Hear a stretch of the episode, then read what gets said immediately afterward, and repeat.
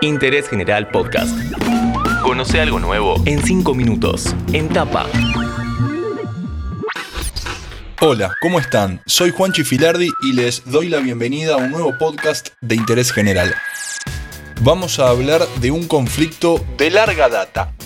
¿Qué pasa con el campo? ¿Cuál es el problema actual? ¿Cómo impacta cuando las federaciones toman alguna medida de fuerza? Y de paso repasamos cuáles fueron los últimos problemas del sector. Para hablar de este tema llamamos a un especialista. Soy Matías Longoni, soy periodista agropecuario desde hace mucho tiempo y edito y escribo en Bichos de Campo.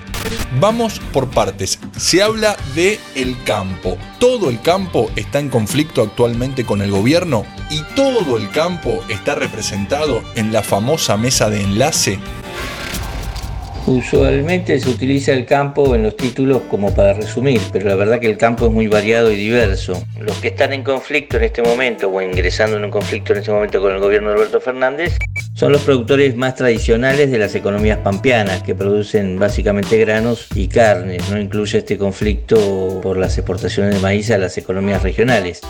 La mesa de enlace contiene a las cuatro entidades tradicionales que representan gremialmente ese tipo de productor pampeano, que son las cooperativas de Coninagro, que en este caso no adhieren a la protesta, los ruralistas de CRAI, la Sociedad Rural Argentina, y los chacareros o productores más pequeños que estaban agrupados históricamente en la Federación Agraria.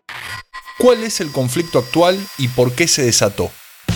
CRA, Sociedad Rural y Federación Agraria han anunciado un segundo paro de tres días, un paro comercial que consiste en no vender granos en ese lapso de tiempo, por la decisión que tomó el gobierno muy sorpresivamente el 30 de diciembre de cerrar mediante un artilugio administrativo la posibilidad de exportar maíz en el bimestre enero-febrero de 2021. El gobierno adoptó esta medida con el argumento de que faltaba maíz, o mejor dicho, que quedaban solamente 4 millones y medio de toneladas disponibles y que si se seguía exportando corría peligro el abastecimiento interno o iban a subir los precios internos.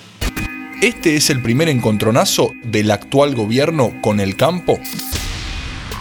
El gobierno de Alberto Fernández viene teniendo conflictos con las entidades de la mesa enlace desde que comenzó, porque ni bien comenzó, lo que se produjo fue un aumento de las retenciones sobre todo un sinceramiento del valor de las retenciones, eliminando eso de los 4 pesos por dólar que había establecido Nicolás Dujovne en tiempos de Macri, y también una suba autorizada por el Congreso de las retenciones a la soja. Hubo en aquel momento, en marzo del año pasado, un pequeño paro muy semejante a este, Después la cosa se enfrió porque estalló la pandemia. Ahora que la situación sanitaria mejora, volvemos a ocuparnos de la agenda agropecuaria y yo creo que en este contexto se producen las dos decisiones, tanto la del gobierno de intervenir en el mercado del maíz como la de las entidades agropecuarias en decir lanzo un paro porque rechazo profundamente la intervención del gobierno en los mercados.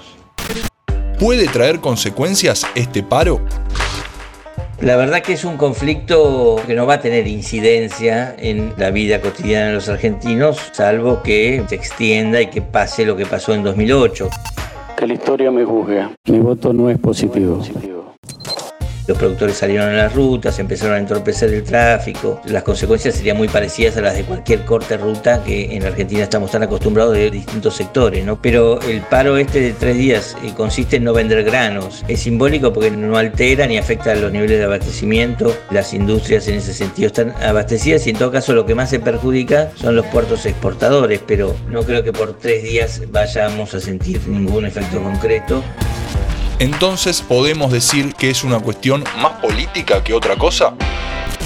Los productores quizás no están tan preocupados por este cierre puntual de las exportaciones de maíz como lo que significa esta medida como señal política, digamos. Lo que significa es que el gobierno de Alberto Fernández finalmente está dispuesto o parece dispuesto a intervenir en los mercados agrícolas cuando les considere que debe hacerlo. Y los productores por supuesto rechazan esto en Interés General queríamos entender un poco más de qué se trata esta nueva pulseada entre el gobierno y el campo. Por eso llamamos a Matías Longoni.